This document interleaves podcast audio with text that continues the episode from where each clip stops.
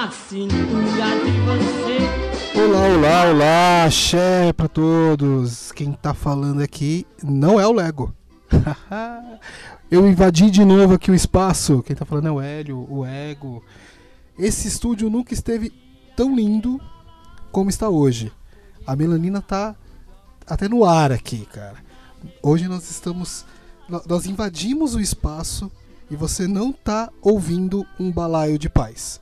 Nós estamos gravando um balaio de pretos. Seja muito bem-vindo para nossa conversa. E, e é isso, cara. Eu vou apresentar uns caras lindos, foda aqui pra gente. Boa noite, boa tarde, bom dia. Vamos começar. Eu não vou falar o nome, deixar que cada um se apresente, tá? Fala galera, boa noite, tudo bem com todo mundo? Eu sou o Bruxo, sou o paternando mais novo aí nessa trupe de pais ativos, né? Eu sou pai do bem, com um ano e oito meses. É, tá sendo uma alegria muito grande poder preencher esse espaço aqui, sabe? É, eu acho muito importante a gente ter esse espaço para poder falar sobre as questões que a gente enfrenta no dia a dia, sobre as tretas que a gente tem no dia a dia, tanto com a nossa cria quanto na, na sociedade aí que a gente vive. Então, mais uma vez é um prazer estar aqui. Tá cheio de gente linda aqui nesse espaço maravilhoso que a gente tem para poder falar. Isso aí, cara, obrigado. Seja bem-vindo. O Bruxo a gente já tentou trazer em algumas outras oportunidades. A gente já pensou muito em trazer. E, e- e, na verdade, assim, não só o Bruxo, mas a gente, vocês vão conhecer alguns outros integrantes que a gente. Eu, eu- quero trazer pro balaio. A gente quer ouvir essa vo- essas vozes aqui deliciosas em outros episódios também. O Bruxo é um que tá convidado, tá convocado, na verdade, tá, Bruxo? Não é convidado, não, beleza? Pode, pode deixar que a gente vai comparecer mais vezes aí sim. E um outro que a gente tentou, cara, como a gente tentou puxar o passe desse cara. Meu Deus, até que enfim ele apareceu por aqui, cara. Quem és tu? Olá, olá a todos. É, eu sou Fernando, Fernando Timba. Eu sou pai do Guido. O Guido tem um ano e seis meses. Feliz proprietário de quatro novos molares, ou seja, que essa criança não dorme. Quando dorme, dorme pouco, acorda que cedo. delícia! Só alegria. É, e é muito, assim, pra mim é, é, é muito bacana estar participando do, do balaio, porque eu sempre fui um ouvinte do balaio. Eu acho que no meu processo da paternidade, assim, desde a da gestação do, do Guido até o, o- o meu filho nascer, é, sempre foi um, um- um apoio muito importante, sabe? Um espaço muito importante ouvir é, o podcast, porque eu acho que espaços de compartilhar, espaços que a gente talvez hoje até é, consiga entender um pouquinho mais, mais consolidados, eles existem muito por conta de, de- de iniciativas como foi o Balaio, como, como é o Paternando, enfim, como são essas relações de, de, de- de espaços onde pais podem compartilhar sobre a própria experiência, sabe? E aí então, além disso, né, o adicional que é a gente poder fazer um balaio para falar sobre negritude e paternidade, eu acho incrível, porque é como se a gente pudesse se aproximar de várias questões que tocam na gente no dia a dia, né, e estão relacionadas também a, a várias questões na sociedade brasileira, com estereótipos de, de relação negritude e paternidade, por exemplo, as, as forças e as potências que a gente tem, né, tipo, em relação a, a nossas crias e os desafios, né, que são vários desafios. A gente Isso vai falar um pouco cara. disso hoje. Lindo. E o Timba é o, é o meu irmão de Black Power. Estamos aqui, Black Power unidos, jamais serão vencidos. Eu tenho uma foto muito legal, foi uma, foi uma das fotos mais curtidas do meu Facebook, que foi um outro preto que tirou da gente num evento do Papo de Homem. E, e nós, nós dois estávamos com as crias no Sling, Isso. né? Com, com os blacks lá tal, a foto do Ismael. E, cara, como aquela foto repercutiu bem, assim, cara. Eu lembro disso, é muito bom. Legal. Muito bom, muito bom ter você aqui, tá, cara? Muito feliz também. Bem, nós temos um outro que. Esse, esse gente, eu não, eu não tenho adjetivo. Eu, eu- na verdade, eu quero xingar esse cara. Porque esse cara, ele participa do grupo desde antes do balaio ser. ser pens... Ele, ele É pensou, antes, ele é. pensou no balaio, gente. Ele é um dos caras que pensou nesse formato aqui de balaio, mas ele nunca participou de uma gravação, cara. A gente conseguiu trazer esse cara aqui. O, o, o Lego tá lá embaixo, quietinho. Ele não acreditava que o Hamilton ia, ia aparecer aqui hoje, cara. Fala aí, tudo bem, meu querido? Opa, boa noite, bom dia, boa tarde. Realmente, meu nome é Hamilton. é, eu tenho duas meninas, Clarice mais velha, com 5 anos, e a Ana, é, mais nova, com 2 anos e 6 meses. Bom, realmente eu, eu tô no grupo, do- principalmente paternando, há, puta, eu já nem sei quanto tempo, mas Cinco. É, a- a- a é, lista na é época, cinco, na é época que a gente era em uns 15, 20 lá no, no WhatsApp e tal. É, só pra vocês terem uma ideia, hoje nós temos 152. Quer dizer, No ontem eu acho né? que eu tinha olhado no principal, 152 Fora, fora os, os, os outros 10, 15 grupos. que grupos. foram- é, que- É, cada um tem o seu e a gente, putz, teve a, a ideia, alguém, a evoluiu a ideia até virar o, o, o balaio também.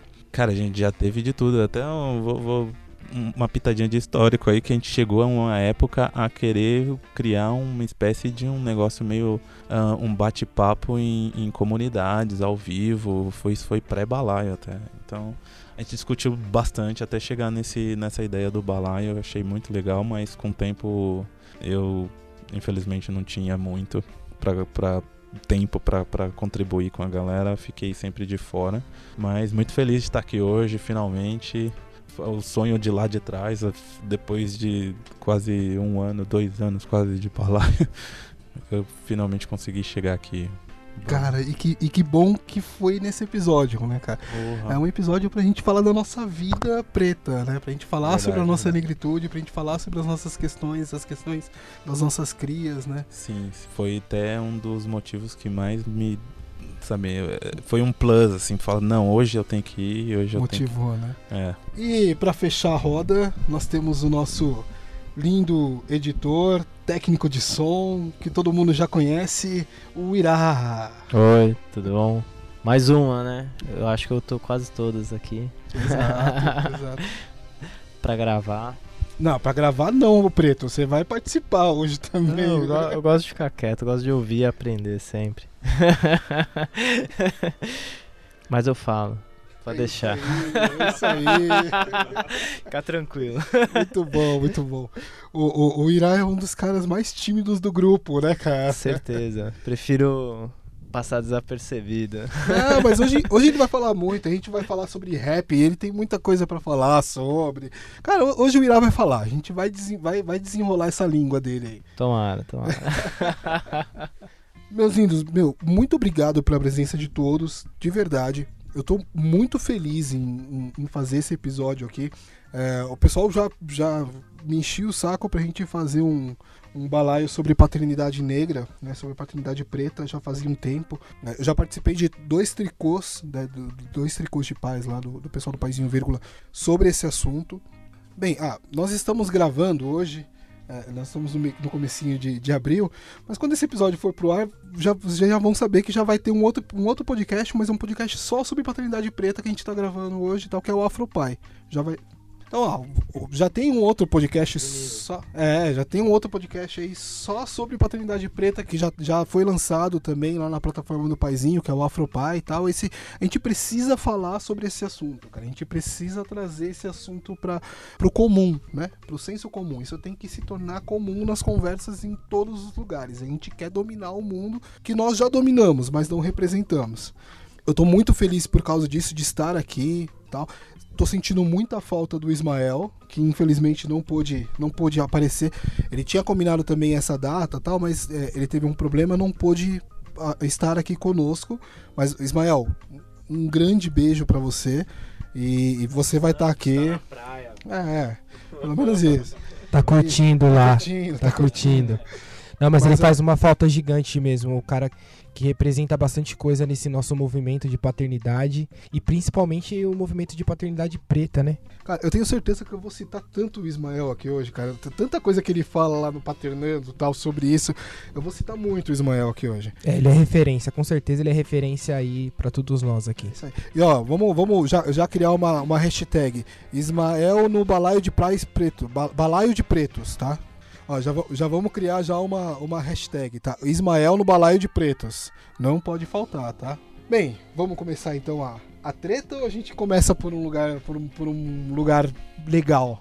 Vamos começar pegando pesado. Eu acho que é importante a gente começar falando assuntos que as pessoas se toquem do que a gente precisa falar. Eu acho que é, é- é bem importante a gente aparecer nesse espaço para falar que a gente é, cria os nossos pequenos, né, de uma maneira que passa desapercebido em outros locais, né?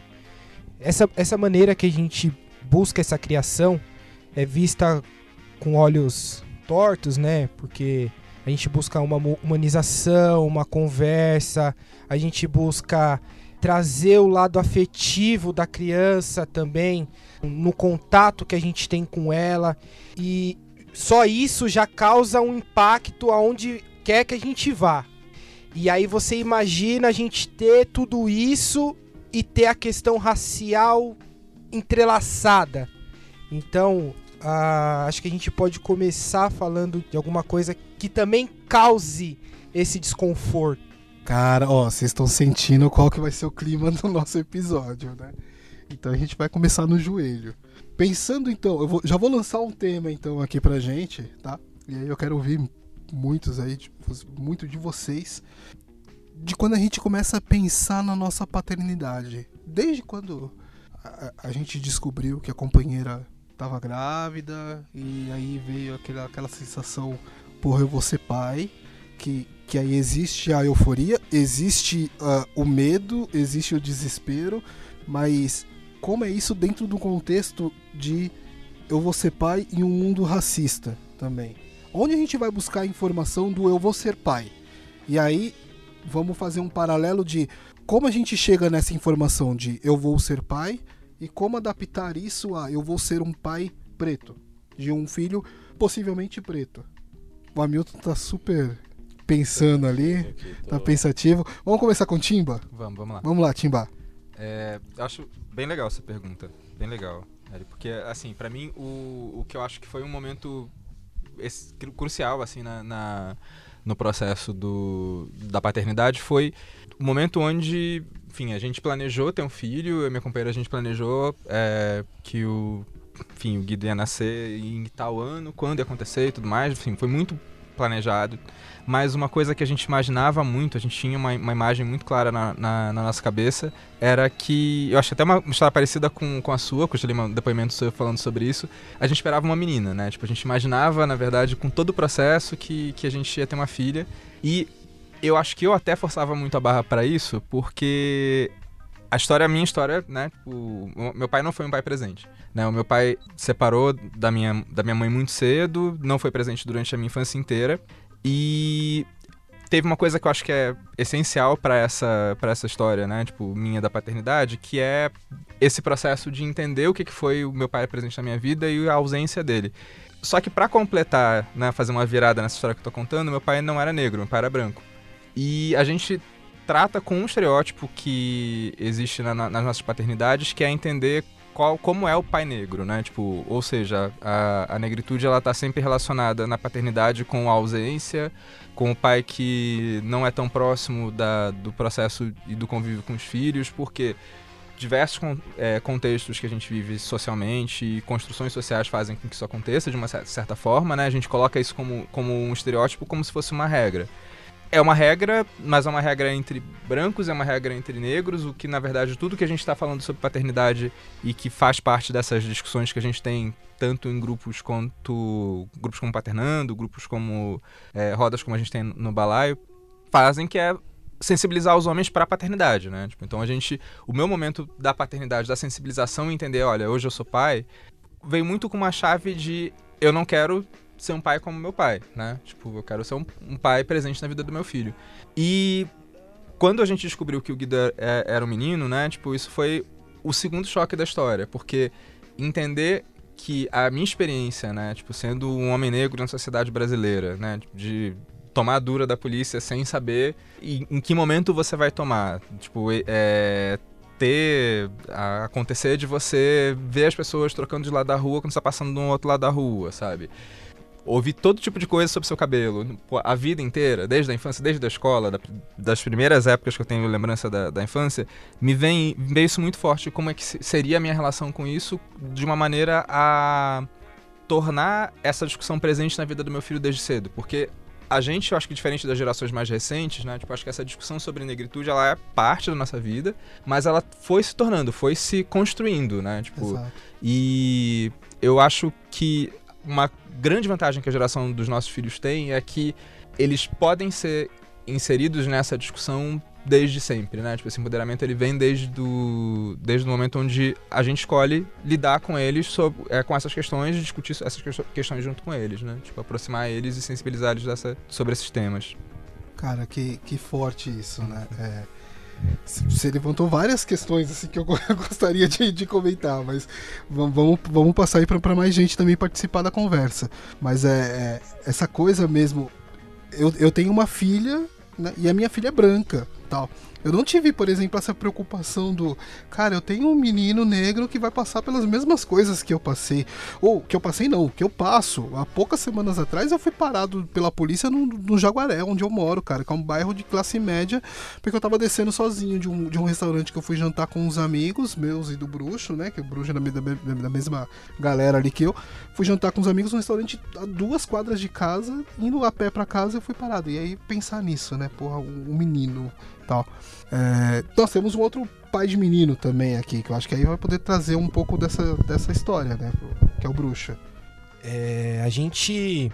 Quando a gente pensa na, na gravidez, né? A gente já começa a fazer algumas idealizações e planejamentos, mas na hora, cara, é, é outra pegada. Na hora que você recebe ali a confirmação, você fica, meu, agora de verdade. E aí você começa a trabalhar esse psicológico. A cada momento vão aparecendo informações novas. Eu e minha companheira Thaís, a gente, é, desde o começo, a gente buscou informações para ter esse lado humanizado do parto, partir do lado humanizado já no parto, entendeu?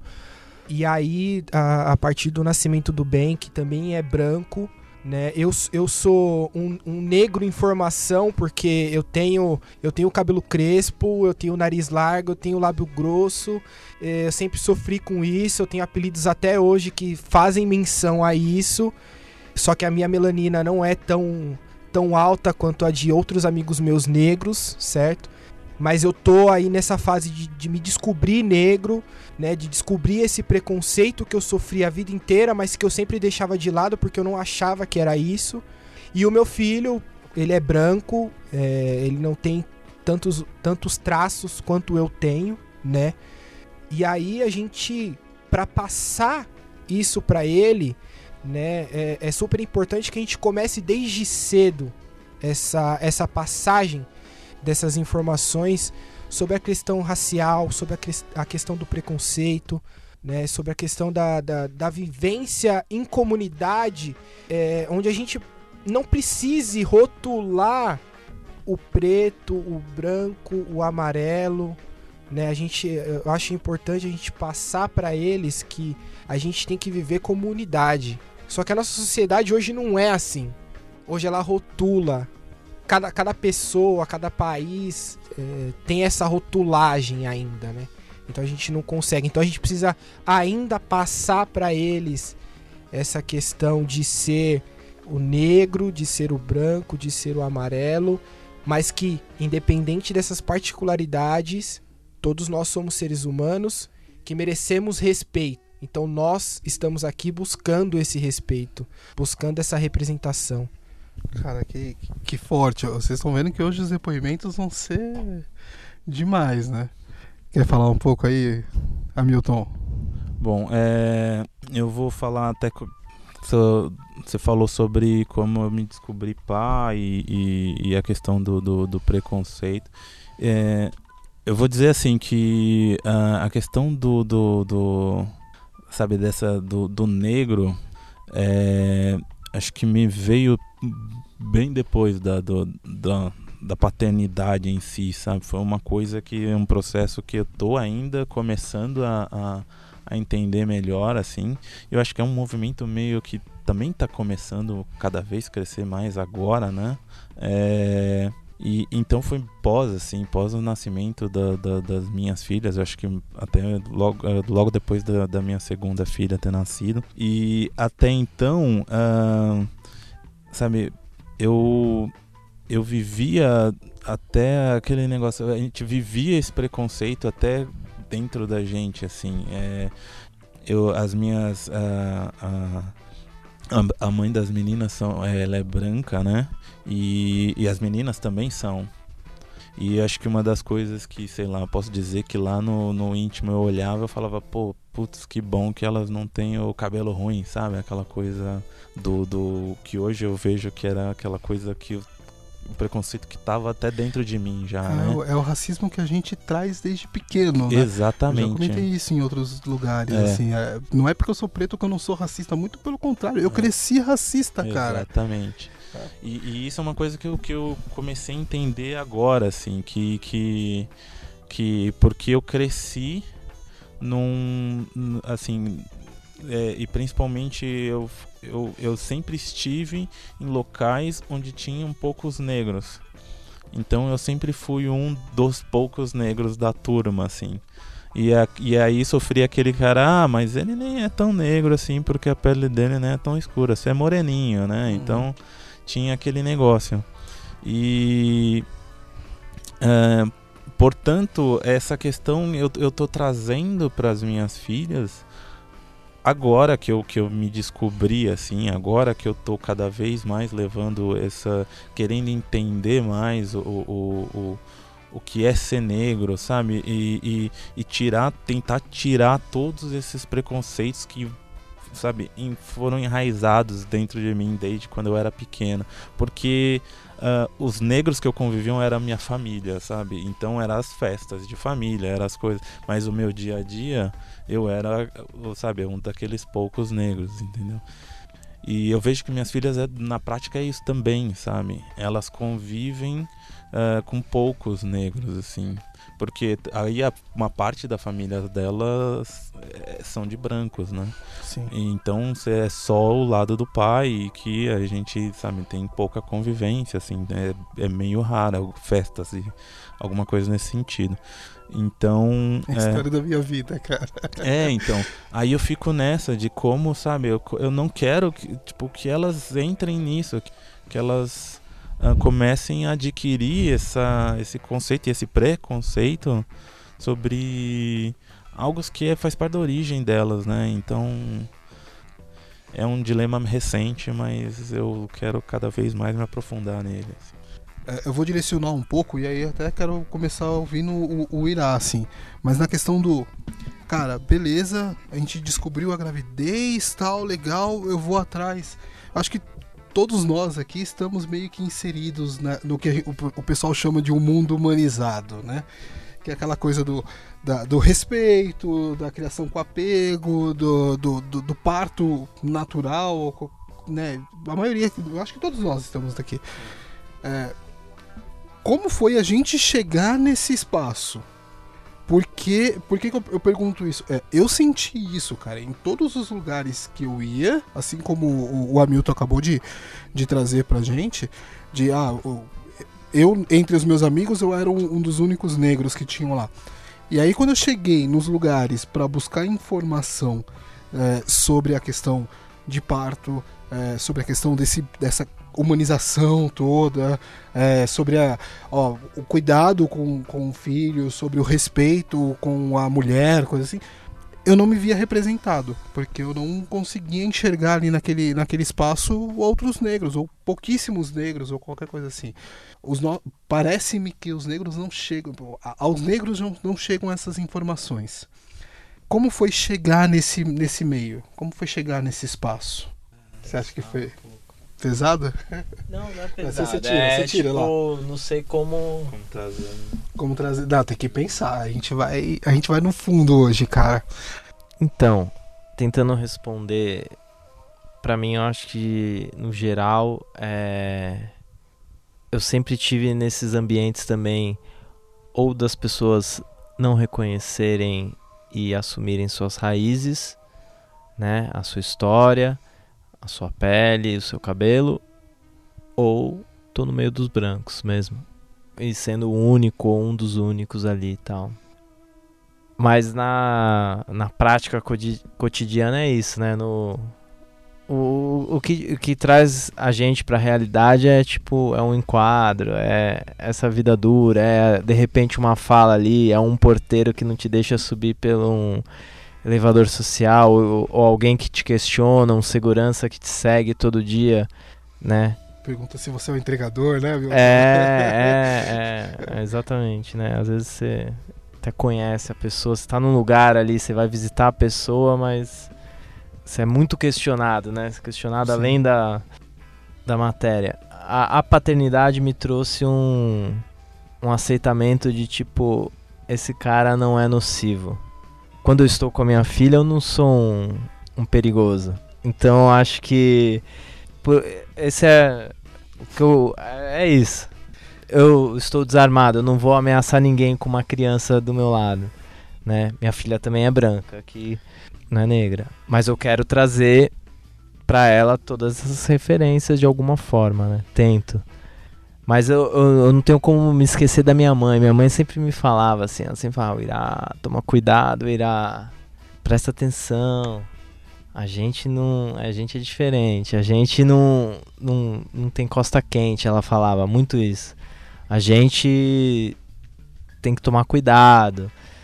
Então, quando chegam num, num ambiente desse que não tem tantos negros, tipo, pra mim eu já não era tan- eu era um único negro ou um dos poucos negros e já ia de mansinho, né? Você já vai meio pisando em ovos, você já vai olhando pro lado ali, sacando qual que é, sabe? Sempre olhando pro lado e pra trás. A gente nunca é aquele que fala primeiro, né? É, é, então não, não sei se isso é bom, se isso é ruim, não- se é, é o jeito que a gente achou pra, pra se portar, se a gente tem que eu, tenho, eu pelo menos tenho que refletir, não sei dizer o que, que significa isso exatamente, mas é isso, é assim, né? Caralho, Irá, você me emocionou com essa história. né? É, é, mas eu acho que eu fui mais subjetivo do que Não, do claro. que preciso, assim, né? Ah, Mas- o, o Irá, pra, pra responder, gente, né, é que vocês vão ver já editado, mas pra responder o Irá teve que dar uma respirada aqui, tá, pra pensar. E aí, enquanto ele falava, a gente teve que respirar, cara, porque essa é, é- é verdade. Essa história de...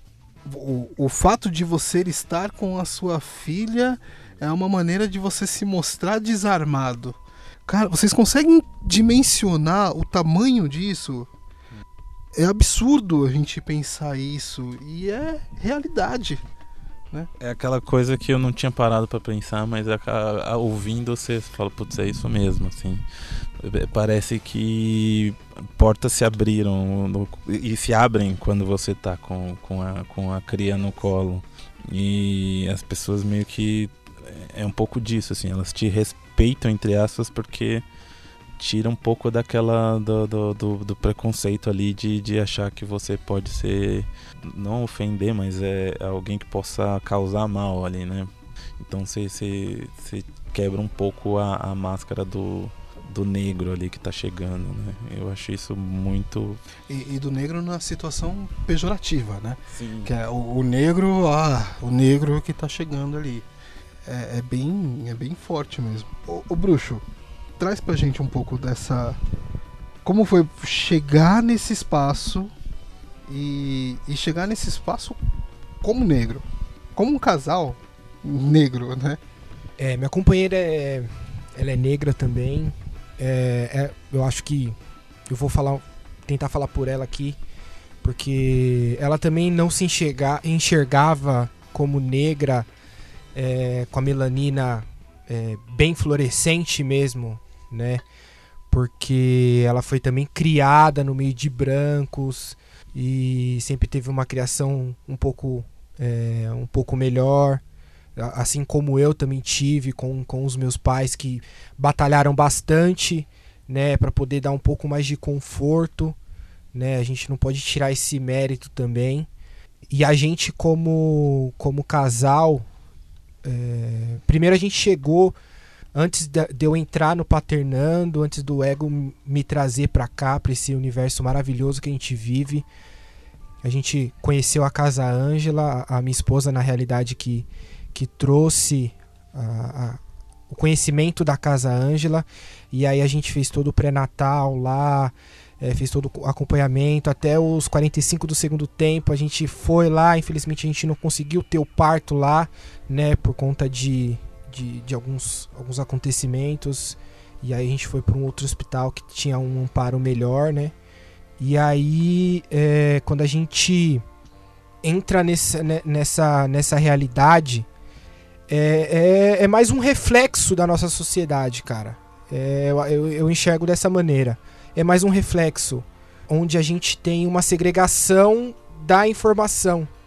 Entendeu? A gente tem um, uma delimitação de onde essa informação vai chegar. Então, o preto hoje ele não recebe a informação ou recebe a informação de uma maneira modificada.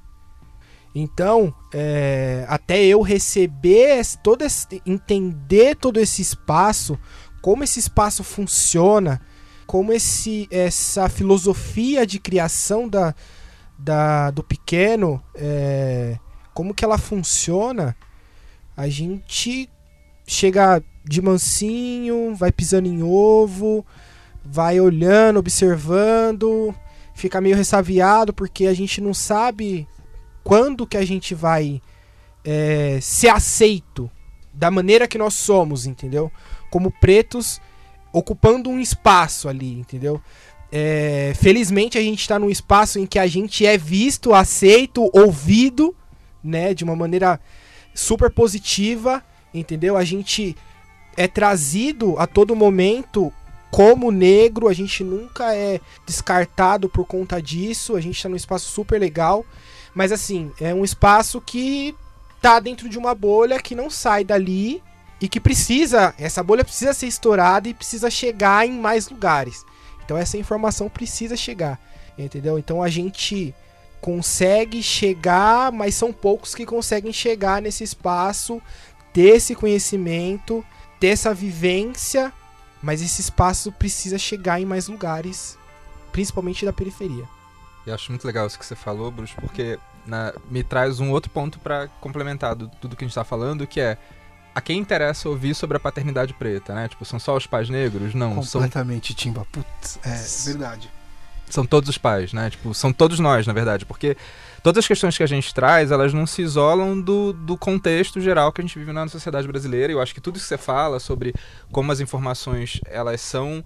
É, para a gente chegar numa informação, na verdade, acho que meio que talvez a gente todos aqui né, tenha uma história é, parecida de que tiveram possibilidade de chegar a informações, né? Tipo, por, ou por esforço dos pais na, na infância, ou por frequentar espaços onde geralmente são é, oferecidos para pessoas brancas em primeiro lugar. Tipo, eu estudei numa universidade pública no Rio de Janeiro e na época quando eu estudei na minha faculdade, eu era, tipo, uma das poucas pessoas negras da minha turma do início ao fim do curso e com certeza foi uma das poucas pessoas negras que encerraram o curso quando, quando eu graduei. E a, a, minha sensação quando, quando a gente fala sobre tudo isso, né, é que é bom voltar para um ponto que eu sei que a gente aqui a gente está conversando muito sobre a nossa experiência, mas também um ponto que eu acho que é uma informação extremamente importante, que nem sempre é clara para todo mundo, mas é que a gente vive numa sociedade onde o racismo ele é estrutural. E ser estrutural quer dizer que o racismo não é só você me chamar, tipo, me xingar achando que tá me xingando de preto, né? Tipo, chamar de macaco, ou chamar de do que quer que seja, que é o tipo de xingamento e ofensa racista que a gente ouve. O racismo estrutural ele é uma forma de impedir que as pessoas elas atinjam é, diferentes posições dentro da sociedade, porque na verdade o que acontece, né? A gente vive numa sociedade onde é muito bom que é, um grande número de pessoas não tenha tanta formação, não tenha uma formação, uma educação que permita ela ter outras oportunidades, porque né, alguém ganha dinheiro com pessoas que não ganham, não ganham tanto. E não sabem dos seus direitos, ou não sabem do, do, do que, que elas podem atingir. Então, é é tudo muito conectado, sabe? Quando a gente fala sobre paternidade preta, a gente fala também sobre paternidade branca, porque na verdade aí é a relação dos nossos filhos negros com filhos de, de, de pessoas brancas, ou nossos filhos que, que são brancos por companheiras brancas também, tipo, tem, tem uma conexão com, com outras paternidades, né? Tipo, essa, essa, esse ponto de ligação é, é o espaço de transformação que a gente procura atingir. Eu acho que é essencial o programa que a gente está fazendo hoje, porque na verdade ele é um, um programa de talvez, como tem o, Afropai, vai ter uma série de, de, de, de balaios como esse, com, com outras experiências de paternidade negra, porque a sensação que eu tenho, né, tipo, da, da minha infância, é que a minha mãe, ela tinha, assim, tipo, a minha educação, acho que, sei lá, sou super grato a toda a educação que eu recebi na minha infância, mas ela tem um ponto que era um ponto extremamente competitivo, né? Tipo, de que para você ser alguma coisa, você tem que ser muito melhor que qualquer outra pessoa. Duas vezes mais. Você tem que fazer pelo menos duas vezes. Duas cara. vezes melhor. E aí, o que acontece, né? Tipo, esse tipo de educação não é a educação que eu quero dar pro meu filho, porque o que eu entendo é que a gente ganha muito coletivamente, né? Tipo, então, assim, eu espero muito que, é, ao invés de que, que o meu filho tenha que ser o, o melhor, que ele tenha um grupo muito, muito, muito foda, tipo, de amigos e colegas negros que possam crescer junto com ele. E não individualmente, sabe? É isso, cara. A gente vai transformar o Brasil em Wakanda, cara. Continua. Interessante isso, né? Mas ao mesmo tempo eu fico pensando o quanto a gente. Os nossos amigos têm que ser o dobro de melhor, ou só melhor, ou só igual, né? Não sei. Ou só ser, sabe? Tem que ser, tem que estar, tem que, tipo, tem que ser natural, né? Tudo isso, na Pois é. verdade, na real, né? Pois é. É que a, Essa. porcaria que ainda não é. Não é, não é. aí, não é, aí não nós, é, não nós é. ouvimos o- Está um um, discurso, como por exemplo, ah, essa semana aconteceu alguém que entrou, alguém novo lá que entrou lá no Paternando e tal, e aí pegou e fez um comentário do tipo, ah, mas nós somos iguais, né? Nós temos que ser iguais, somos Quase. iguais e tal. Aí, opa, pera. O Ismael, ó, Somos, mas vamos fazer tanto. referência de novo ao Ismael. O Ismael falou, pera, não, não, não somos iguais, cara, não somos iguais cacete. Nós não somos iguais. Nós somos quem mais morremos na mão da polícia. Nós somos quem menos entra na universidade. É, é isso que acontece ainda, né? É, é muito ruim. Nós somos. E aí, eu queria até puxar um pouco do, do assunto que o, o, o Bruxo falou um pouquinho antes. Nós somos os que menos. é, as mulheres negras, né? E aí os casais negros são aqueles que menos estão nos hospitais, nas maternidades, é, nas melhores maternidades da, da cidade. A gente tá falando aqui de São Paulo. O Bruxo falou da, da Casa Ângela. Só pra gente contextualizar quem tá fora aqui de São Paulo, a Casa Ângela é uma casa de parto que atende uma galera aqui na, na comunidade de São Paulo. E aí passou a atender agora pelo SUS e tá atendendo também gente de fora daquela comunidade. É, e, e- e aí nós temos alguns, a- alguns pontos em São Paulo que é de porta aberta atendido pelo SUS, que é a Casa Ângela e o, o- a maternidade Amparo Maternal, né? Mas fora esses dois lugares, se a gente for passar para as principais maternidades de São Paulo, que é o São Luís, que é o Santa Joana, que é o AIS, a gente não vai ver preto, nós não somos a maioria lá. E por que que nós não somos a maioria lá? E mesmo nesses lugares onde nós somos maioria, quando a gente chega nesses lugares com informação, nós somos bem atendidos. Quando a gente chega nesses lugares sem informação nenhuma, não existe um Tá bom fudido. atendimento. A minha filha nasceu no amparo maternal. Nós chegamos lá sabendo como que a, a- a minha esposa queria o parto. A Ana Clara chegou lá convicta, olha, meu parto vai ser dessa forma. Atendimento pelo SUS, o parto foi da maneira como a gente sonhou. Né? Só que na sala do lado tinha uma mulher em situação de, de rua que o parto dela foi um pesadelo. E é no mesmo lugar. E é isso, cara. É vivenciar essa questão da negritude. É isso. Não sei, o Bruxo, você quer falar um pouco da, daquela história, né? De como que foi isso no Amparo? Como que foi isso na Casa Ângela? O que, que você via ali na Casa Ângela? É, na, na Casa Ângela a gente, é, é, além de fazer o acompanhamento pelo SUS, né, que é, que é obrigatório, né, a gente fazia o acompanhamento na Casa Ângela, fazia uma preparação também, né, para o parto, né, para a gente ter as informações para poder ter esse parto humanizado, né, porque assim, não basta a gente querer ter um parto humanizado, a gente precisa de um preparo, uma questão psicológica, é, uma questão é, de conexão com, com, com a mãe e a cria. É, né? Olha que Então- absurdo. A gente precisa pensar em como é ser humano, né, cara? É, como que é se respeitar, né? É, e isso, e isso, isso mostra o quanto a gente tá desconectado de nós mesmos, né? A gente às vezes está tão pensando em, em, em processos, em, em, em formalidades, que a gente acaba esquecendo do, do nosso lado, né? De como é pensar o, ser humano que tá vindo, a concepção daquele ser humano, ser humano que tá vindo, né? E, e, a, e a Casa Ângela trouxe isso de volta pra gente, né? Como que é o parto é, voltado pro lado hu- hu- humano, né? Mais natural possível, né? E, e lá, é, pelo menos no- nos meses que a gente passou por lá, a gente, a- apesar de ser um espaço público, a minoria das pessoas que estavam lá eram pessoas negras. E é Era, porque- era a, mi- a minoria. E é engraçado porque, inclusive na época que o Ben nasceu, ainda não tava no SUS, né? Ainda não era. Tá. Já, já, já tava? Ah, já, Já, já, Tá, Na já- época já que Elis tava. nasceu, não tava no SUS. O Ben nasceu, nasceu um Quando, depois. quando o Ben nasceu, quando o Ben nasceu, tinha acabado de ser implantado. É, tá. Então É, tinha, tinha essa- acabado de ser implantado. E aí é bacana porque assim, você pensa, é um espaço que tá dentro de uma comunidade, na periferia de São Paulo, que Sim. priorizava já, desde antes mesmo do atendimento ao SUS, priorizava o atendimento para as mulheres daquela comunidade e essas mulheres não conseguiam usar aquele espaço porque não conheciam aquele espaço. Exatamente, exatamente. É, é, é, é- é voltar ao assunto da, da, da comunicação, né? De, de, de como essa informação chega. Né? O espaço tá ali, mas é aquele negócio. Você, é, é- é você colocar um, um elefante branco no meio da, da, da selva e as pessoas vão simplesmente olhar, mas não vão saber por que aquele elefante está ali, cara. Né? As pessoas não vão entender. E, então a gente precisa que essa informação chegue. E, e- e aí a gente voltando, é, o espaço lá, por não ter essa informação, a gente não, não via é, pais negros, mães negras. A maioria da galera lá era branca. E aí Você acha A- que é de fora da comunidade, de fora do, Sim, do Monte Azul? Sim, sim. Por, por exemplo, eu eu moro no Butantã, né? Na época que o Ben nasceu, eu morava no Butantã. E aí a gente se deslocava toda, toda vez que tinha algo pra fazer lá, a gente se deslocava do Butantã. Era o que acontecia e também com perceptivelmente a gente via que a galera não era ali do São Luís, do Monte Azul, né? do Capão Redondo, do Capão Eldorado. Redondo, Santo Amaro, ali o Largo 13, é, que são comunidades que tem ali no entorno da Casa Ângela e a gente percebia que não era a galera que tava ali. E indo pro Amparo, é, falando da vivência que a gente teve no dia que a gente chegou lá, foi, foi no mesmo dia, no- no- no- na mesma noite, né? Ah, quando a gente chegou no, no Amparo, a gente se deparou com três mães lá já em trabalho de parto, né?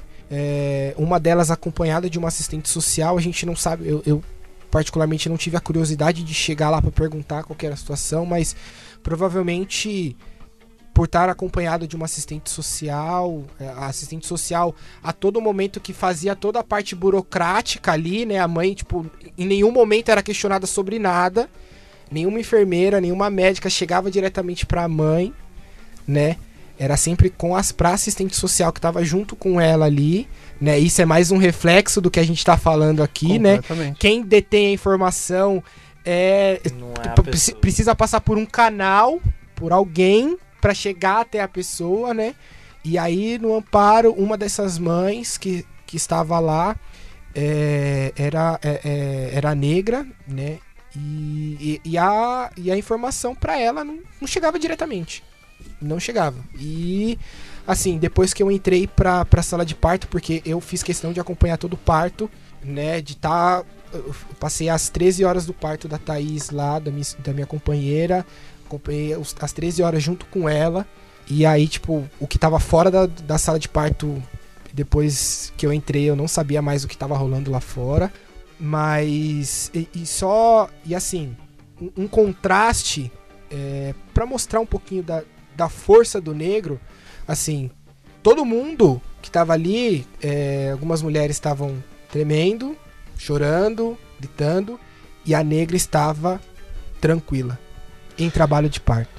O... Vamos, vamos, vamos pro contraste, então, né? Que eu sei que, que a gente tem aqui também quem nasceu em um hospital com uma assistência ainda melhor, tal, né? É, Quem que pode falar um pouco sobre quem quer falar? Hamilton, vamos lá.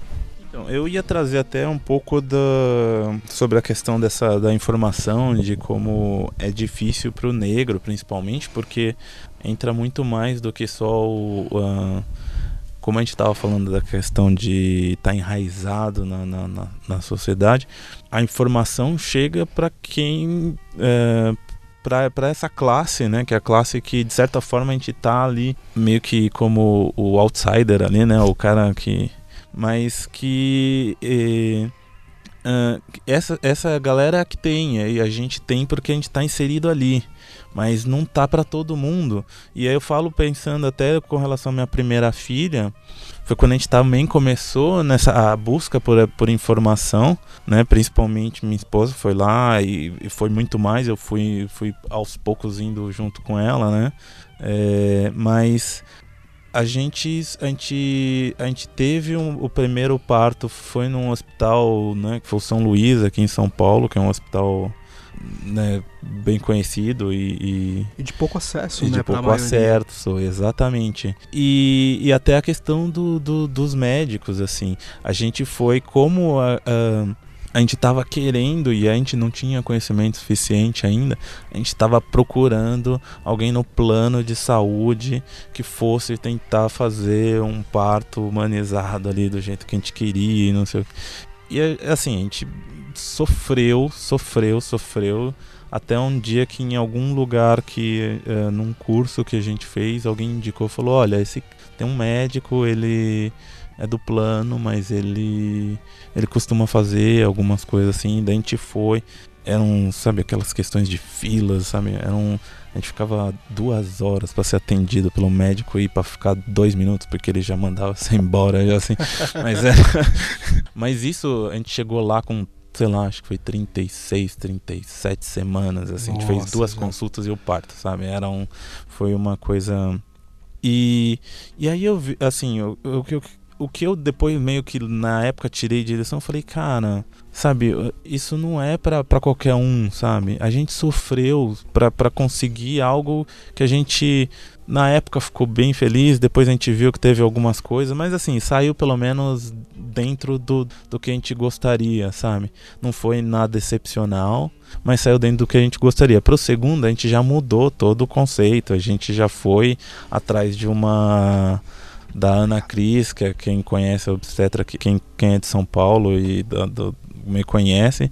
Só que assim, ela ela é, ela é particular, ela tem um custo ali que uma boa parte o, o plano nos ajudou, mas a gente teve que desembolsar. E aí eu vejo que isso não é acessível, entendeu? Não é Não. assim. é, isso e, e nessa questão da, do, do racismo, sabe, enraizado ali na sociedade.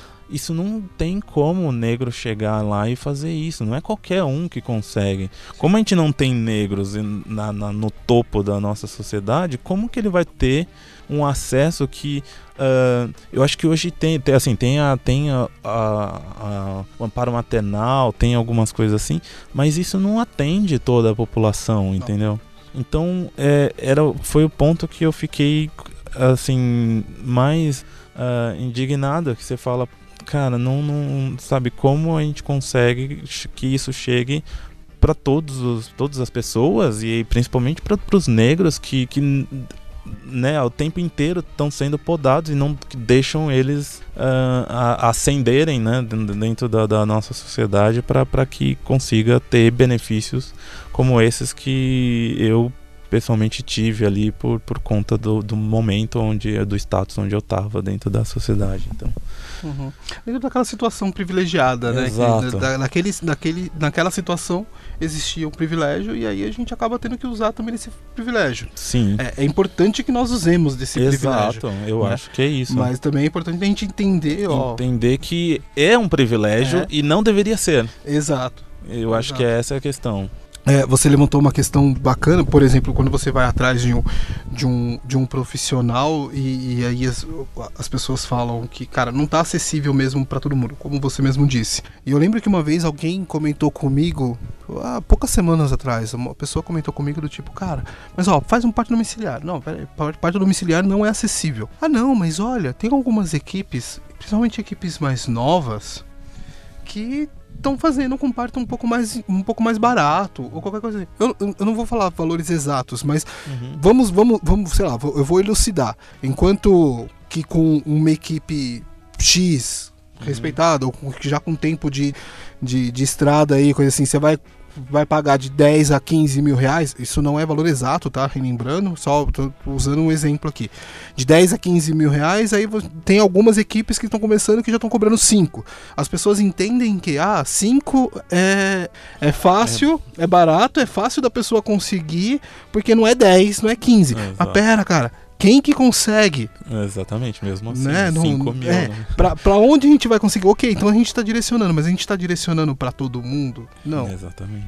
É, usar, usar o que o Hamilton falou do, do, do privilégio que a gente tem é, fazendo esse trabalho que a gente está fazendo aqui, essa conversa que a gente está tendo, e levar essa informação, transportar essa informação para quem não tem essa informação. Tem uma coisa que eu acho bem bacana, eu acho que Ah, me, me ajudou bastante nesses processos, que eu acho que é. Acho que é esse resumo, né? Pegar um pouco de tudo que vocês falaram.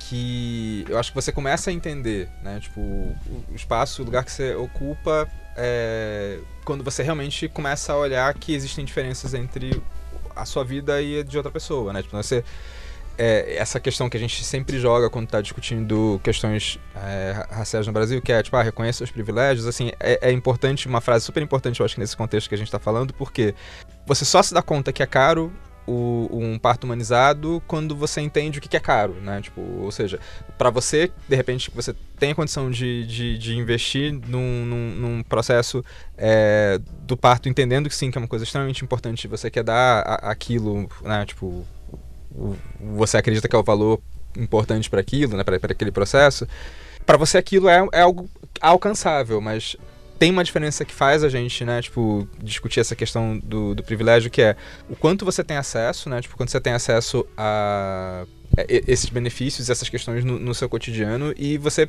tratar isso também como de uma forma extremamente é, idealizada, do tipo, uma pessoa que não tem acesso a isso vai naturalmente imaginar, putz, cara, esse é o, é o- parto ideal, eu nunca vou ter, né, tipo, isso, e na verdade você trata isso como uma questão de... é, é realmente possível para poucos, né? Tipo, o Gui- o Guido teve o mesmo processo, né? Ele teve uma, uma equipe humanizada, ele teve um parto no São Luís, assim, tipo, sou super privilegiado nesse sentido de que a minha esposa é médica e aí a gente começou a pesquisar e descobrir esses caminhos muito durante o processo é, da gestação e entender quais eram as pessoas bacanas para estarem juntas. Isso é um privilégio, sabe? Tipo, acho que foi como a Milton falou, sabe? E aí, esses espaços, uma sensação que eu tive, acho que em todos os espaços que a gente frequentou durante a, a gestação e, e no, no parto do, do meu filho, foi essa sensação de não pertencimento, né? Tipo, de que aquele espaço eu tô ali ocupando de uma forma passageira, mas não é um espaço que me pertence, por quê? É, é muito, muito engraçada essa sensação, né? Tipo, mas é como. é, Assim, eu, eu sempre assim, fui muito bem tratado em todos esses processos. Tipo, as pessoas, foi como você falou, Hélio, tipo, quando você tem informação, as pessoas, elas não têm argumento contra, porque você sabe do que você está falando, você sabe quais são os seus direitos, você sabe o que você procura, você é, objetivamente vai, vai na- na- na- nas questões importantes lá que você precisa conversar. Então, assim, eu sempre senti que foi sempre um tratamento de, de, de igual para igual, pra mim, né? Tipo, o que não quer dizer que foi pro, pra uma outra pessoa que podia chegar lá para querer informação e, e sendo negra, tipo, e ter uma relação de, de, de preconceito com esses espaços ou instituições, sabe? Tipo, a minha sensação, na verdade, é, é a seguinte, né? O que que, o que que define a gente como negro no Brasil, né? Tipo, acho que talvez isso ajude a pensar o quanto essa questão é, é, é importante dos privilégios. Porque, na verdade, a gente se define muito pela cor da pele, né? Tipo, acho que a gente estava falando um pouquinho sobre isso antes de começar o papo, que ainda por isso você considera, né? Tipo, a gente tem uma, rela- uma relação social que fala muito sobre colorismo, se você é mais negro ou menos negro, né? Mas tem um ponto que eu acho que é, é um ponto extremamente importante que a gente fica é, refém dele, que é a, a nossa história, né? Tipo, saber quem a gente é, historicamente. Acho que a gente sabe quem a gente é, né? Eu sei quem eu sou, pela minha memória, né? Então eu sei quem eu sou porque, né, tipo, eu lembro da minha vida, da minha infância, da minha vida adulta. Então eu sou essa pessoa que passou por uma história. A gente, historicamente, no Brasil, não tem um contato com a história da, da, da, da nossa negritude, né? Tipo, é, as nossas raízes, as nossas famílias, muitas vezes, assim, tipo, eu, eu sei porque, assim, a minha, família tinha uma questão muito grande de como se é, colocar socialmente. Então, assim, a maior parte da minha família é negra, do lado da minha mãe, do lado do meu pai é, é branco, né? Tipo, meu pai é branco e todo, todo lado da família dele. É, então, se colocar como negro era uma coisa já muito complexa dentro de casa, né? Tipo, na, na minha infância, numa época onde falar sobre empoderamento, falar sobre questões de negritude e, e movimento negro norte-americano não era uma coisa tão comum como, como é hoje em dia. E eu fico pensando muito nisso, de que a história pra gente é uma coisa que é negada, de uma certa forma, né? Tipo, pra que a gente não saiba de onde as nossas raízes vêm. Mas a gente sabe, só completando, porque que os preconceitos a gente sabe de onde vem. Né? Por exemplo, né? tipo, a, imagem que a gente tem do homem negro, né? tipo, como o, o cara que é o, o garanhão hiperse hipersexualizado, que tem uma, uma, uma história muito voltada na, na, na sexualidade, assim, pesquisando pro nosso processo, né, pro processo do balaio, cheguei numa, numa questão que era, tipo, o escravo reprodutor. Então você Sim. tinha escravos reprodutores, tipo, desde Portugal até no Brasil, é, e, e, não é um, um, elemento extremamente pesquisado, você não acha tipo, 500 mil livros ou textos falando sobre todos os exemplos, mas você sabe que existem e existiram. E aí você pega esse como acho que o exemplo do nosso estereótipo de paternidade, né? Tipo, do cara que é, é super mulherengo, vai ter, sei lá, 50 mil filhos e não vai dar atenção para os filhos. Isso está conect, conectado totalmente na nossa história, né? Na história do Brasil, como o Brasil se vê, né? Cara, é, eu postei um texto algumas semanas atrás no, no Facebook para falar sobre a história de um, um, refugiado do Congo que, que a gente está tentando ajudar lá no, no Paternano e tal. E eu, eu falei um pouco no texto, eu comentei essa questão né, do, do, do negro reprodutor. E aí eu, eu, eu traçava todo o histórico, né? Que aí o negro vinha da África, lá no, no negreiro, né? Chegava aqui e era tirado da sua cultura, então ele descaracterizava-se completamente aquele negro, porque era jogado em um lugar onde ele não falava a língua de ninguém, nem dos outros negros, porque, gente, olha, na boa, a África, entendam isso, tá? A África é um continente. A África não é um país. Você não fala que a Europa é um São país. Vários, né? É, existe uma cultura portuguesa, existe uma cultura espanhola, existe ok, na África também existe uma cultura congolesa, uma cultura uh, nigeriana, uh, existem quem vem da, da, quem é lusa, existe quem é yorubá, você tem milhões de coisas diferentes ali, trocentas línguas diferentes. E aí então esse negro era jogado no meio de outros que ele não sabia falar língua, tal, isso aqui. E aí eu, eu fiz um paralelo com o refugiado que, que tá aqui e deixou a família lá no Congo e a gente tá lutando agora para tentar trazer a família dele pra cá.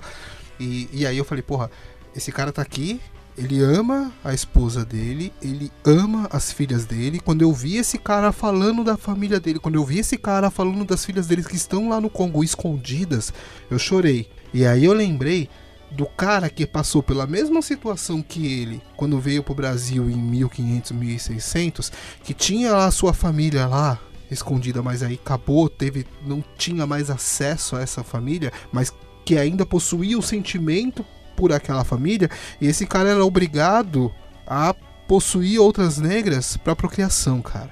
É bem forte mesmo essa, essa, essa questão. Obrigado por trazer isso. Uh, mano, gente, eu tô puxando, só eu puxo o assunto aqui, cara. É pra gente ter uma conversa, meu. Quem mais vem aí? Vem aí, Ira. Vamos além, vamos além. Pra onde a gente pode ir? Pra que lado a gente pode ir? Vamos além. Vamos. Acho que a gente tem que chegar em pontos mais. mais, mais fundos, acho. Acho que a gente assim. pode trazer as vivências.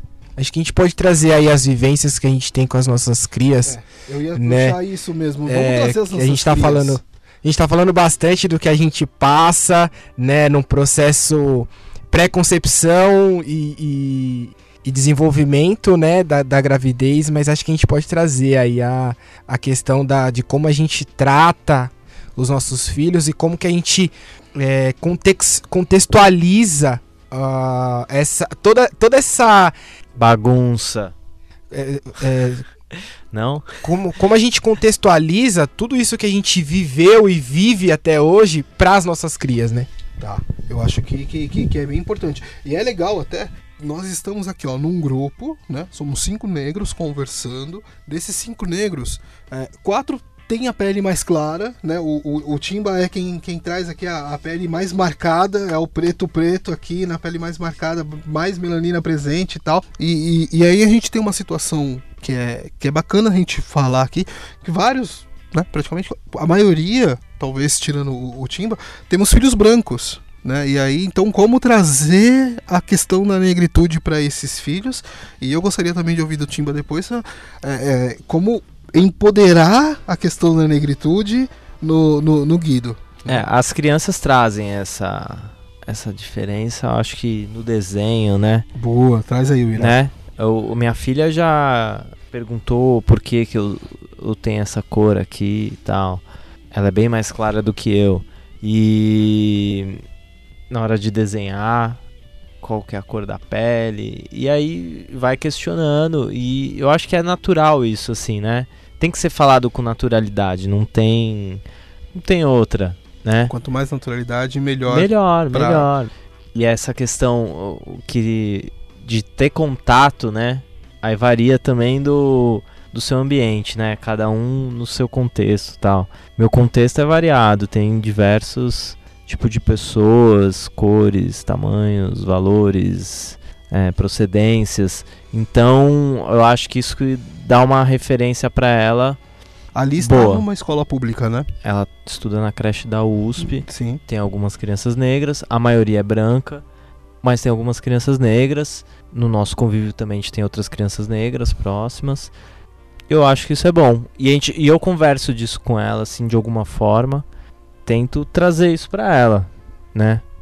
Não, não, não tô conseguindo trazer agora nenhum exemplo, exemplo prático de como eu conversei disso com ela. Mas ela já me perguntou disso. Ela já falou, por que sua pele é, é mais Mais escura tal? Da minha mãe, né? Ela fala, ah, por que, que a vovó tem a pele mais escura tal? E a gente vai conversando, vai falando. Alguma hora eu quero chegar e contar da história do meu bisavô que tinha. nasceu na lei do ventre livre, mas Uhum. tomou uma chibatada tal. E É. tinha essa marca, que é uma história que eu acho legal que minha mãe me contava e, e faz parte. Uma hora eu vou chegar lá e vou, essa história eu vou contar pra ela. Mas, não sei, eu ainda acho que tem que ter uma. Eu quero que tenha uma na- naturalidade, sabe? Não sei. Sim. Eu gostaria que a gente não se apresentasse como negros hoje Sim, aqui. sim. Sabe o que eu quero dizer? Sim. Que a gente não precisasse, tipo, Falar, "Ó, somos é, paternidade preta. Ah, tomar no cu, velho. É, a, Tipo, gente, a gente não é quer isso. Cara. A paternidade, velho. quer. A gente é ser humano, sabe? A gente não tem que se rotular, né? Infelizmente a gente tem que tem o, a gente ainda tem que se afirmar. A gente ainda tem que falar, ô, se liga, sou negão, sabe?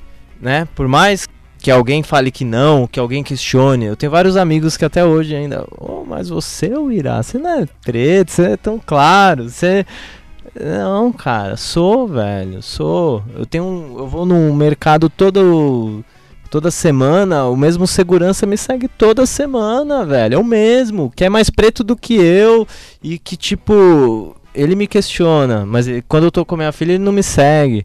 Então, algum, de alguma forma eu tenho que falar isso, Sim. né? De alguma forma a minha filha vai ver isso, né? Ela então,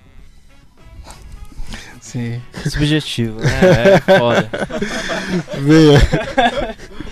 O final das frases dele é sempre subjetivo. É subjetivo, cara. Esse, é, é- essa é a marca registrada do Irá, cara. Mas é, é bem complexo mesmo isso de, de você. Como, como lidar, como falar com a sua filha sobre isso. Eu, eu, eu tenho, eu tenho ido pela mesma, pelo mesmo caminho aí que você, que é, é tipo, não evidenciar, não ter uma conversa e deixar ela perceber isso aos poucos. Né? E, a- essa semana eu tava lá, minha esposa e eu, a gente tava assistindo a, a Jessica Jones no- na Netflix e tal. Não sei se vocês já assistiram a, segunda temporada já. Tem uma cena que o. Eu não lembro agora o nome do personagem. Mas a- aquele cara da primeira temporada que, que ajudava já a Jessica, que era o vizinho dela, que, que era dependente químico e tal. Na, aí, na segunda temporada ele começa a, a ajudar a Jessica, ele começa a trabalhar direto com ela, assim. E aí tem uma cena num, nos episódios aí, já bem pro final, que aí ele aparece, cara, bonitão, né? O cara, ele aparece vestindo um terno e, e, é uma cena muito legal, porque ele é negro, ele tá com cabelo afro, né? Ele tá com cabelo ali black e tal. E só que num, numa cena foda, né? O, o cara tá vestindo um terno bonito, o cara tá altivo, ele tá em pé, ele tá de cabeça erguida tal. A gente assistindo essa cena, ele estava com a gente na sala, ela olhou e falou: Olha, parece o papai. Sabe? E é isso, eu quero que ela comece a entender isso, sabe? Ó, é, ó, é negro e é, parece o papai mesmo, porque o papai também é negro, sabe? E eu quero que ela traga isso. Ela me chamou de mal e eu chorei essa semana. Quando um, um, um amiguinho lá, um menino numa fila de um brinquedo, perguntou pra. Ah, esse aqui é o seu pai? Ela, é meu pai, ele é o Maui. Tipo, mas ela falou como, como a, Ó, ele é foda, cara. Meu pai é o Maui, sabe? Maui da, da, da, Moana, pra quem, não, pra quem não sabe. E se não sabe, assista Moana, tá? Precisa assistir Moana. É, é Disney, ok, mas assista. Moana é foda, cara. É o melhor filme da Disney. E é isso, eu tento seguir nessa linha. Não sei se eu tô certo ou não, mas é o que eu tô tentando fazer. Quem mais fala sobre isso? É... Hamilton. Vamos lá. É, eu, eu tento trazer também, assim, é, eu acho que, eu não sei se é questão de fase ainda, mas assim, para mim, por enquanto, na verdade, talvez é tentar diminuir as diferenças, é tentar trazer a coisa como, olha, sabe, ele é negro, ele é branco, mas não tem diferença. Eu acho que essa é a linha que eu tento trazer para elas agora essa fase assim. Eu acho que talvez eu a questão do preconceito e que eu acho que vai chegar uma hora que talvez elas não sofram, mas eu acho que elas têm que entender. Eu acho que talvez seja um pouco mais para frente. Uh, como que a gente faz isso? É assim, uma que ela tem a convivência com a família. Uh, elas antigamente elas estudavam, ela, uh, quer dizer, a mais velha, a Clarice, ela estudou quando tinha dois para três anos numa escola particular e ali era um ambiente que é, não tinha, na verdade, nenhuma criança negra. Tinha acho que uma que eu me lembro, a, a, né, que seria uh, era a única. Uh, só que agora, desde o ano passado, a gente tá numa outra luta que não é essa aqui, mas acho que faz um pouco de parte, que é da escola pública e ela estuda na escola pública. E isso fez com que uh, ela convivesse muito mais, assim. Agora na turma dela tem duas, acho que duas não, mas tem algumas crianças negras, algumas delas são as melhores amigas dela, então ela tem essa convivência maior com negros, que deixou de ser só é, uma criança, agora tem cinco, seis, sete, sei lá quantos tem na, na sala dela. Então ela convive muito mais no dia a dia. Outra coisa que a gente fez uma das coisas, assim, é tentar dar um. Assim, eu vou, vou falar que foi de forma bem tímida, mas é, é tentar trazer literaturas que tocam no, na questão de ser negro. Na verdade, assim, ainda o que eu acho é que a gente não está nem na questão da discussão, sabe? Porque tem muito. Já encontrei alguns livros que ficam falando sobre é, fatos de, da criança receber preconceito, eu, eu ainda evito esse tipo de, de, de literatura. A gente procura muito mais uh, uh, o meio que inverso, uma, uma história onde tem, sei lá, uma criança que sabe, viaja, coisas cotidianas, mas que essa criança seja negra. Isso é extremamente difícil. Teve uma época que a gente deu uma procurada um pouquinho mais assim. Sofremos pra caramba para encontrar uma ou outra coisa. A gente acabou descobrindo que uma das bibliotecas que a gente costuma ir tem uma. É, acho que ela é até uma referência de centro cultural negro, então tem algumas literaturas lá. A gente acabou pegando alguma coisa, a gente vira e mexe traz para ela, mas a gente vê o quão é difícil assim, sabe? Todas as literaturas que a gente encontra com a temática negra é para falar de preconceito e, eu, eu não queria isso, sabe? É aquilo que, eu, que o Ira tava é, falando. É, acaba, acaba sendo forçado. Forma, é, então. Né? Porque você. É, ela já, já parte do, do, do, da questão do preconceito existente. Minha filha, tipo, pô, ela tá crua, é uma criança.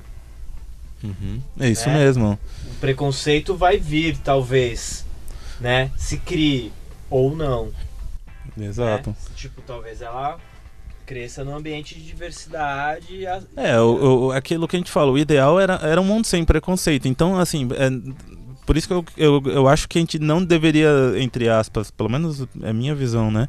Como pra criança ali, discutir preconceito, porque se ela não vive preconceito, ela não vai ter, é, pelo menos essa é a minha visão, entendeu? E, e, e, por isso que eu, sabe, queria coisas assim. A gente tem uma, uma, uma boneca de fantoche, né? Aquelas assim.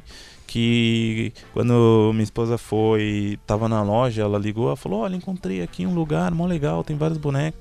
Aí tem desse tipo, desse tipo, tem uma negra, tem uma idosa, tem não sei o que. Daí a gente sempre quis o, o diferente. Daí eu falei: Ah, então, sei lá, daí a gente ficou meio assim, qual escolher. Então eu falei: Bom, pega a negra então, que aí ela tem uma boneca que ela vai gostar, né? Que é um negócio que ela brinca desde os, acho que, dois, três anos que é uma boneca negra, tem o nome e tudo, assim, sabe? Então ela vencia aquilo. Sabe, é, é isso que eu quero, sabe? É trazer a, sabe, o, a diversidade, né, e o negro nessa história com naturalidade, assim, com que elas vivam aquilo diariamente sem achar que aquilo seja algo errado ou certo. Na verdade, é- diferente. diferente é tem que tem que estar ali sabe não tem que é, sabe é negro e aí sabe era essa a minha minha E, e que foda isso, né, cara? Porque é, eu fico, eu fico pensando, ah, hoje ele está numa creche pública também, e é legal ela. E, e eu, eu quero que ela esteja nessa creche pública, apesar de vários, vários problemas que eu enfrento ali com relação a como. Como é o cuidado da criança, coisa do Sim, tipo, que isso difícil. cabe em um outro balaio, né? Mas ah, eu, eu, eu quero que ela esteja ali para vivenciar essa questão da diversidade. Só que olha que foda que é. Para ela vivenciar isso, ela tem que ir para um espaço onde a, a, a qualidade da educação, a qualidade do cuidado é negligenciado. Né, para que ela consiga chegar e, e- e ter ali colegas negros ou coisa do tipo. Porque o negro, na sua maioria, não consegue chegar onde é o contrário, onde é bem cuidado, onde tem uma, uma preocupação com a, com a educação que é, que é um pouco mais. É, existe uma preocupação né, com a, a- maneira de educação, a maneira de educar a criança ou qualquer coisa assim. É, aí, quando eu falo isso, eu tô falando pra todo mundo que meu, ó, meu filho estuda numa escola particular. Chega lá e procura, então, faz o teste do pescoço, o famoso teste do pescoço, que é o quê? É. É, boa. O, o teste do pescoço é você chegou num lugar, né? Vira a sua cabeça pra lá e pra cá e veja quantos negros tem naquele ambiente. E quantos desses negros que, têm naquele que, que estão naquele ambiente é, estão numa posição de, de, de serviço, né? Então se você chegou no, no restaurante, conta ali quantos negros estão ali e quantos são os garçons e quantos estão sendo atendidos, por exemplo. Faça esse, faça esse teste, porque se você leva seu filho pra escola privada, pra creche privada ou coisa assim, provavelmente os negros que você vai encontrar lá, na maioria esmagadora das vezes, os negros que vocês vão encontrar lá são os bolsistas filhos das, das professoras. Na maioria esmagadora das vezes. Existem, algum, existem as exceções, que aí são as pessoas que conseguem levar os seus filhos para lá, mas é incrível que além de ser exceções, eles são uma, es- eles são uma minoria absurda. E eu já vi relatos de, de, de amigos meus que conseguem, que conseguiram levar o filho para uma escola assim, que ele falava, cara, é a única menina negra, é o único menino negro ali naquele ambiente. Eu queria até pegar nesse ponto e eu acho que fazer um. juntar um pouquinho, né? Tudo que o Ira e o Hamilton falaram. Que assim, é, eu acho que é um ponto super complexo. Eu não, também não, não sei assim exatamente assim, o que falar sobre. conversar sobre preconceito com o meu filho. Porque assim, é, tipo, tem um tempo ainda, eu acho, até a gente ter esses papos e tudo mais, porque o tá com um ano e meio, mas uma coisa que eu penso muito é como, como a gente transmite é, independente de, de ser articulado, né, tipo, ou não, o, o preconceito das crianças, elas lidam com isso na, na vida delas, do tipo, o Guido no parquinho que ele vai, nos lugares que ele vai frequentar com outras crianças, no, no- nos espaços de brincar do Sesc ou de qualquer outro lugar em São Paulo, ele vai conviver com, por exemplo, muitas crianças que tem aquela imagem, tipo, a imagem que a gente imagina, né, tipo, do anjinho europeu, assim, tipo, você vai ouvir que, ah, olha só que lindinhos, anjinho do cabelinho encaracoladinho e tal. É. Tipo, que... É a imagem da Elis, Exatamente, cara, é exatamente, foda. eu lembrei mu- muito disso, assim. E, e aí, como é, a gente, por exemplo, no caso do Guido, assim, tipo, sei lá, o Guido, nos espaços que ele convive, geralmente ele é o único menino que de cabelo pre- é, crespo escuro, sabe? De entender que não tem um, um- juízo de valor de que isso é melhor ou isso é pior, né? O cabelo que ele tem não é pior do que o outro cabelo do outro menino, tipo, e, e- e esse tipo de comparação, ele às vezes está colocado na, no convívio da criança já desde ela ser muito pequena, pra falar, "Ai, olha só que lindinho esse menininho, anjinho de olhinho azul, sabe? E entender que, talvez um- uma forma como você falou, né? Tipo, de procurar é, literatura com personagens negros, procurar audiovisual com personagens negros, é, procurar que a convivência seja constante, principalmente pra nós, né? Tipo, que temos filhos, é, que são os nossos filhos, né? Tipo, sendo ou não lidos como negros por, pelas pessoas, mas que podem se, se, se considerar negros tipo, quando eles tiverem esses momentos da escolha que eles têm, porque eles vão ter a gente como referência, sabe? Então, entender que, falando ou não sobre preconceito, né? O que, que a gente reforça ou é, é, Apazigua. apazigua desse tipo de preconceito que eles vão estar expostos. Do tipo, vai estar no parquinho, vai ouvir alguém falar, ai que lindo seu amiguinho que é de olho azul e cabelinho encaracolado, e você não tem, e você não é lindo por causa disso. Não, você é lindo também, né? Só, só você só é diferente dele, né? Gente, eu preciso, infelizmente, partir pro final, cara. Nós.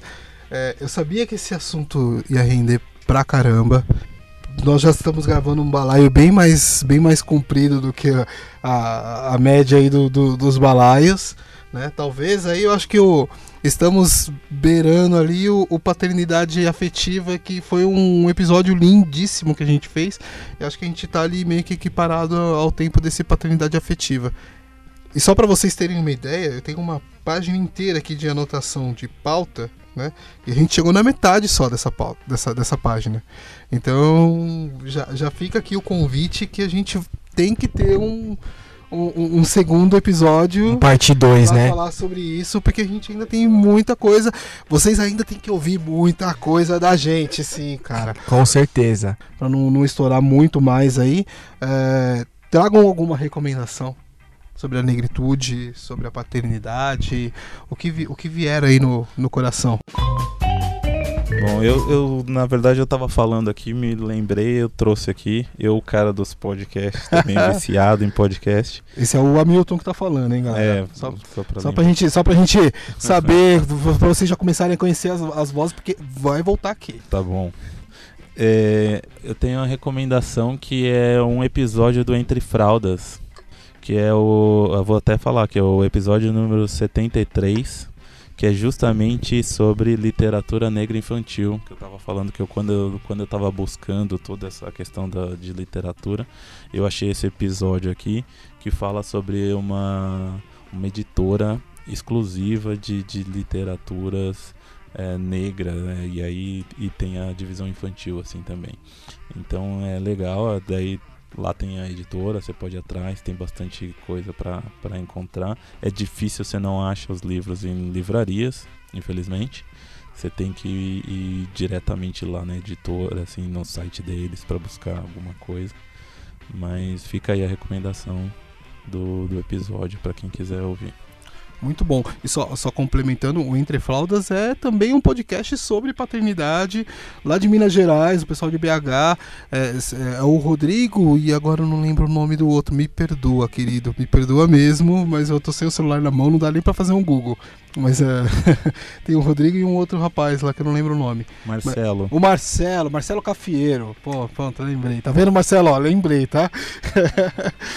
e, o, e, e- vale a pena também ouvir o, o podcast, tá? Se você não conheceu ainda o Entre Fraldas, comece por, esse episódio aí que o Hamilton falou e, e termine. já, uma, já foi uma recomendado aqui, que eu me lembro muito bem pelo Ciro aqui. Ah, também, boa, é verdade. É, é- é tanto balaio, cara, tanta coisa que a gente esquece disso. Quem mais vem aí? O, o Irá, o Irá. Como audiovisual, é, acho que vale ressaltar o Kirikou, né? Cara, eu pensei tanto no Kirikou Kirikou. é o nosso grande herói, um- nosso pequeno maior herói, que é uma série de filmes. Eu só vi um, na real, da Carabá, parece que tem mais dois ou três, se eu não me engano, outras histórias, mas é um herói, um pequeno herói negro, que é um menininho, é muito legal, muito bonito, é, acho que vale a pena. Muito tem... bom. Eu não vou lembrar os nomes exatos, isso é foda, né? Ah, sem problema, cara. A gente. Mas tem um livro da das garotas rebeldes. História de Ninar pra garotas rebeldes? História Como é de é? Ninar Histórias de para- Ninar para mesmo, garotas é. rebeldes. Uhum. É, fa- fala de mulheres diversas e eu acho que vale a pena. Até pela diversidade das mulheres que tem lá. Tem mulheres de todos os tipos, de todos os labores, né? Que é interessante. Ele faz uma divisão dessa de qual que é a função dessas mulheres. Tem muitas negras, tem bailarinas tal. E outras mulheres importantes, que é legal. Bruxo, Timba, quem vai? Timba. Bom, assim, eu acho, sei lá, eu acho que fico pensando em recomendações, assim, coisas legais de, de falar um pouco sobre. É, assim, não vem imediatamente, eu acho que é alguma coisa infantil, mas uma coisa que eu acho que bem bacana, que é uma série chamada Retornados. Tipo, cheguei a, a participar dela, trabalhando numa parte de audiovisual e, e animações para ela. Mas eu acho que ela é um exemplo ba- bacana porque ela fala sobre a história dos, dos negros que vieram ao Brasil escravizados e retornaram para a África. E aí, é, como a contribuição deles no Brasil, né, tipo, a, a, a relação deles com a cultura brasileira é, é importante em diversas cidades da África. É, na Nigéria, por exemplo, é, você tem muita conexão com, com a língua portuguesa e com, por exemplo, elementos como arquitetura, música, que se, se voltaram a partir de, de um, desse processo, né, do, do, do- do processo do escravagismo até é, esse, esse momento que eu acho que é um momento de, tipo, de, de retorno e reconstrução de uma outra história, né? Tipo, acho que eu fico pensando que para nós, né, pais, pais negros, acho que uma coisa que é bem bacana, acho que além do, do conteúdo audiovisual infantil, é procurar informações sobre quem nós somos, sobre quais são as nossas raízes. Então, isso de uma certa forma se reflete na maneira com que a gente vai passar para os nossos filhos essa, outros conteúdos, né, que seja o, o cricu, ou sejam livros ou, ou animações, mas entender que também a gente precisa se alimentar, sabe? Acho que tem um elemento importante que é que a gente conheça um pouco sobre as nossas raízes. Muito bom. É, repete aí o nome. Ah, Retornados, o nome da série. Ela passou no canal Curta. é, eu acredito que também possa ver alguma coisa dela, algum trecho online na, na internet. Mas o nome, é, o nome da série é Retornados. Boa, boa.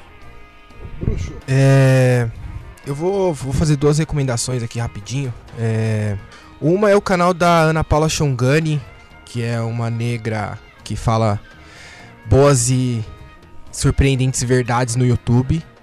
É, ela inclusive tem um, um dos vídeos dela que é bem interessante, fala sobre é, a descaracterização de um livro da Pepa. É, esse livro é um livro que fala sobre o cabelo crespo de uma menina Uma Né? menina branca. uma menina branca com cabelo crespo e reforçando a ideia desse cabelo crespo ser algo que incomoda e que só pode ser. Bom, assistam o vídeo aí. E, um, e uma outra recomendação é, é uma série da, que tá na Netflix, é The Get Down, que é uma, é uma puta série foda. Cara, The Get Down é aquela série que Pra não caralho. parar de assistir, cara. A música é maravilhosa. Porra, eu pô, já me peguei dançando The Get Down. Cara, eu queria estar lá, cara. Eu queria estar lá na- no meio daquela, daquela bagunça toda, aquela festa toda. Pô, é verdade, a gente acabou. Eu falei que a gente ia falar de rap, a gente não falou de rap, mas beleza. Ó, Eu consegui, tá eu consegui o- trazer uma referência do rap aí. ali. Eu consegui trazer uma referência do rap. E assistam The Get Down, que é uma, uma série fantástica que fala sobre a luta dos negros no Brooklyn na década de 70. E é uma puta série foda e quero que vocês assistam.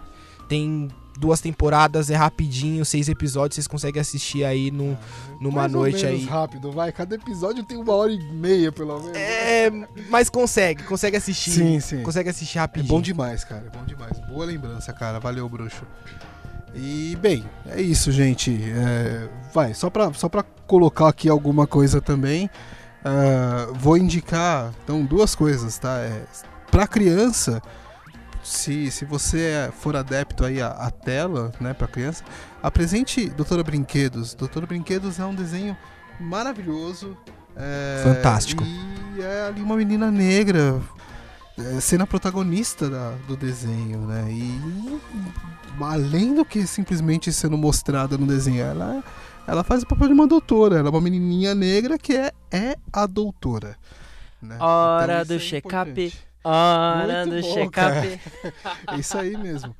E aí pro, pros grandinhos, pros maiores, tanto pais como mães, ou como os curiosos que às vezes vêm aqui nos ouvir também ainda não são pais nem mães, é um canal no YouTube que eu adoro. É o Afros e Afins da Nathalie Neri. Nathalie Neri. E eu gosto muito, acho muito importante que todo mundo é, assista essa mulher, cara. Ela é foda. E eu indico um, um vídeo que acaba não sendo do canal, mas você pode procurar aí, Nathalie Nelly, ah, no, no TED, TED São Paulo, que ela fala sobre a, a mulata que não veio. Começa por esse vídeo aí, gente. E eu acho que é isso, a gente vai chegando ao fim aqui do Balaio de Preto, tá? E vamos ter um Balaio de Preto 2. Na verdade, a gente pode roubar esse, né, do, esse, esse, esse, esse espaço aqui do Lego mesmo. A gente não precisa devolver ele, não, aqui, né? Com Acho que tá certeza, bom, com acho certeza. A gente precisa. É, vou, você, vou usar um clichê aqui da, da negritude. A gente precisa cada vez ocupar mais espaços na É, nossa vamos- sociedade. Vamos ocupar, vamos ocupar o, o estúdio do Lego. É isso aí, cara. Força. Posso que ele vai gostar. Gente, obrigado por ouvir a gente até aqui. E até a próxima. Até o próximo balaio. Beijo. Até mais. Tchau, falou. Falou, tchau, tchau. Falou, galera. Tchau, tchau.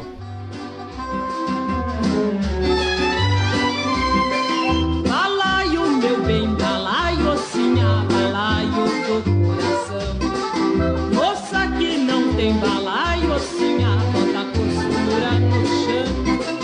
Eu queria ser balaio, balaio, eu queria ser.